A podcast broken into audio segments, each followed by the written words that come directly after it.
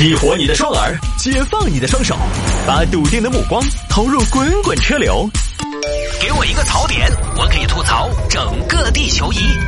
微言大义，换种方式纵横网络江湖。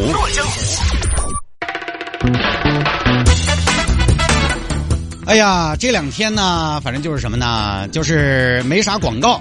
新年伊始没啥广告，每年都是这样的。但是今年呢，新年伊始的这个广告呢。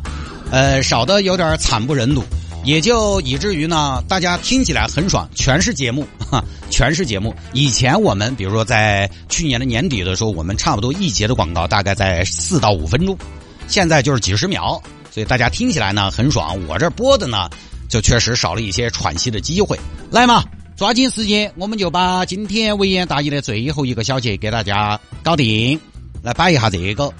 三亚十八万的天价酒店一房难求，十八万天价酒店，现在这个消息又更新了，三亚二十万的天价酒店也订完了。这个说的是三亚瑞吉酒店的七卧室总统别墅被预定。这个别墅呢，我看了是亚龙湾的瑞吉酒店的这个最大的那个总统别墅，它在 OTA 平台，OTA 就是什么携程啊、去哪儿啊这些啊。平台上的价格是每晚十八万，据说呢，这名住客已经住了一个月了，所以呢，就说一房难求。呃，这个呢，我觉得大家理性看待啊，他确实也一房难求，因为他确实就只有一房。但凡还有第二房，马上可能就要喊去库存了，就卖不出去了。那媒体呢，也就是以此来说，三亚的旅游目前多么的火热。今天我还看了一个报道，三亚有些民宿呢，呃，去年一年没怎么挣钱，就这两天哈，春节什么的。呃，一个月时间就能把去年一年把它挣回来，这个呢，我觉得就是在一个相对特殊的时期吧，其实也很正常。首先呢，现在大家国内到处转，已经没有任何的政策上的障碍了，到哪儿都随便出入。但是呢，出国还是存在各种各样的现实的问题，因为有些国家对中国游客的抵达，它还有一些限制，存在一些不确定性。呃，有些国家还好，他只是要求你做核酸，但是有些地方呢，你做了核酸吧，你要是阳的吧，你要隔离七天，这个时间成本就太高了。比如说日本就是这么操作的，所以呢，现在旅游的热情已经起来了，但是呢，出境旅游大家多少还在一个缓慢恢复的和试探的过程中，大多数的朋友呢还是保险一点，我走走国内就行，加上。走国内，冬天你说旅游能去哪儿？冬天你就只能去暖和的地方。于是呢，三亚也就成为了那个首选。这么多年，三亚一直是啊，所以现在酒店呢，当地着实比较火。当然，再怎么火呢，呃用十八万一天的酒店一房难求出来证明，我觉得也有点呃猎奇。因为这个不管它火不火爆，十八万一天的酒店，这个我管你旺季淡季，这种价位的房型，全国百分之九十九点九九九九九的人都住不起。但是呢，中国人口基数大，十四亿人，每一亿人里面有一个人住得起，都需要十四套，是吧？何况只有一套。而且现在哈，还有一些网红，比如说抖音网红、短视频的博主，他们实际上这两年呢，赚钱是非常快的。有的赚钱的程度超过我们普通老百姓的想象，他们完全有实力去订一天这样的酒店，然后来把它排成几期素材，那又是一波流量的收割。虽然他付出了十八万一天的代价，但他赚来的流量可能能为他带来更多的东西。还有这种人，其实这种消费者呢，包括说。单纯去消费去住的消费者一直都有，只是当年他可能不在三亚。因为好多年前马尔代夫还特别流行的时候，我看报纸那个时候，呃，马尔代夫的广告都在报纸上。马尔代夫还特别流行的时候，我看报纸到了过年前，马尔代夫就有那种专门针对国内富豪、针对中国市场的产品。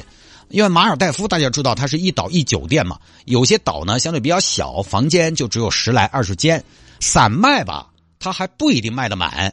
因为农历春节呢，一二月份，它可能未必是西方人的旅游旺季，尤其二月，他就干脆这样结果，不然你包个岛，你给个三十万住几天，一家人拉上来，巴巴适适的过年，当几天岛主，哦，那起码都是十多年前的事儿了，一样的有人去，没人去打什么广告，我们国家找得出来这种消费力的人，别的不说，你福布斯中国富豪榜前一百，随便消费没得好大问题吧？所以也正常，不必惊讶。当然，十八万一天这个价格呢，着实也让广大人民群众瞠目结舌。但是它确实有，我就不说别的，就成都，就成都有些地方晚上喝酒的地方，他开酒一天晚上开几万的也多得很，对不对？你那个毕竟还住一晚上的嘛。但是呢，消费这个事儿就是这样的，你最后还是发现啊。高消费，反正我就想说什么呢？他最后还是就是在为稀缺、为私密、为清净、为撇脱、为浪费而买单。七间卧室，你去订基础房型，只要两万块钱一天，也住得下。就这个瑞吉酒店啊，但是它不私密。拥有这个财富程度的人，多少可能多少有头有脸，说不定你一看，哎呦，这就是榜上的那个吗？就是有头有脸，不让人看见，想干嘛干嘛，可能就是他去度假的一个基础诉求。有钱人都喜欢清静。真的，我从来没听说哪个有钱人喜欢热闹。大家好，我是扎克伯格，我平时喜欢赶场。嗯，他真他真就不是为了卖功能性的，阳光、沙滩、最好的海景景观，然后没人看见，没有人打扰，我在里边想干嘛干嘛。其实贵的是这个东西。你说功能性，别墅又有多大功能性？景观好，硬件好，那又能好到哪儿去？它不好量化。这些消费者就属于啥子？啥子啥子没见过，对不对？习以为常的东西，功能性就那么回事大家去三亚住酒店，都喜欢住海景房。要我说哈，海景这个东西，你盯到看，你能看好久？反正我哈，我最多也就一下午，最多最多第二天早上一过，看了日出，你觉得哎，也就那么回事，对不对？也没得好大个感觉了。哎呀，晒人走进去了，还是空调房吹起安逸。就这些功能不是最重要的。它最稀缺、最贵的不是景观，还是私密清净。哎，我院子里有游泳池，我就不用去公共泳池跟大家打挤，一会儿还认出来了。我从泳池起来了，哎，我这个时候不管是一丝不挂还是挂了一丝，我都无所谓，我可以直接躺在沙滩椅上发呆。这个十八万一天的别墅，三千多平米，从客厅走到卧室，甚至中间可能还要走累。哎，你就想想这个私密。我早上不用去排队吃早饭，直接送餐到房里来。所以你看，三亚的酒店的定价哈，它很鸡贼，或者说全世界的高档酒店定价都是这样的。它一般哈，景观和朝向的区别所带来的价格差异不会太大。比如说海景跟远景，它最多呢中间差个几百块钱。有的朋友呢咬咬牙，你觉得也能住哎，我就是不住，不喜欢海景。但是，一旦涉及到私密性提档，那价格就翻倍了。给你一个私家泳池，翻一倍；独门独院，我再翻一倍。越往上越是几何的翻倍，多个房间再加百分之百。因为这种房间它本来就少，占地也宽，而酒店的定价呢也把人性拿捏的很准。他也晓得越有钱的人越不在意价格，这种人他消费真不是买个尊贵啊。很多朋友觉得哦，你买这个是炫耀吗？是是怎么样吗？是嘚瑟吗？怎么样吗？不是，他真不是买个尊贵，买个人物我有。因为这事儿你又不不能给别人展示，对不对？他就买个清净，所以现在清净很贵，买房也好，住酒店也好，清净最贵。但我们说的清净是配套又齐全，设施又完善，大隐隐于市的清净，不是说鸟不拉屎那种清净。鸟不拉屎那个不叫清净，它叫清修，就是清净最贵。现在很多酒店，尤其是度假酒店，已经不再说自己是五星级酒店了，因为五星级酒店大城市人其实。见多了，对不对？五星级酒店有的三四百块钱淡季，他也能住。但嗯，对于大城市见过的来说，呃，不值一提。现在的高端度假酒店，人家都不叫啥子，哪个在用星级给自己贴金嘛？人家都叫奢华酒店。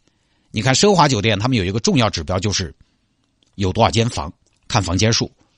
你如果房间来不来就是几百间，对不起，算不上奢华酒店。你看青城山下边六扇，六扇一百二十二个房间。当年青城山在六扇起来之前，丁火青城豪森将近五百间房，那确实前者就是贵一大坨，房价上这个其实就是私密和清净之前。酒店最贵的就是清净和私密这个指标，所以我觉得呢，真的不能把某酒店的楼王拿来作为旅游市场火爆的证明。你要看火爆，还得是看普通房型，就不多说了。反正这种生活呢，咱说实话，咱也不羡慕嫉妒，就是看看就行了。真的啊，做事因为离得太远了，人呢，他很神奇，离得太远呢，你就不会嫉妒了，你只嫉妒离得近的。而且我相信呢，随着出境游慢慢回归正常，出境航班慢慢恢复正常，以后啊，大家去东南亚方便了。三亚这个价格也瞧不到好久，你就说去泰国嘛，成都去泰国，泰国成都人的后花园，成都飞曼谷也就三个小时嘛，飞三亚也要两个半小时啊。实际上呢，三亚也就是疫情来了之后，它反倒哈，因为大家出不去，吃了点红利，我觉得价格会慢慢回归正常的。现在年后的三亚的酒店的预订已经迅速的回归正常了。现在贵的主要是过年那段时间，因为这马上就要过年了，还包括前段时间元旦跨年那段时间，它确实贵。当然，你不管怎么便宜哈，回归正常，十八万的别别墅，你这个价格随便怎么打我也住不起。就这种产品呢，它本来受疫情的影响也相对比较小，好吧，各位，今天节目就到这儿了。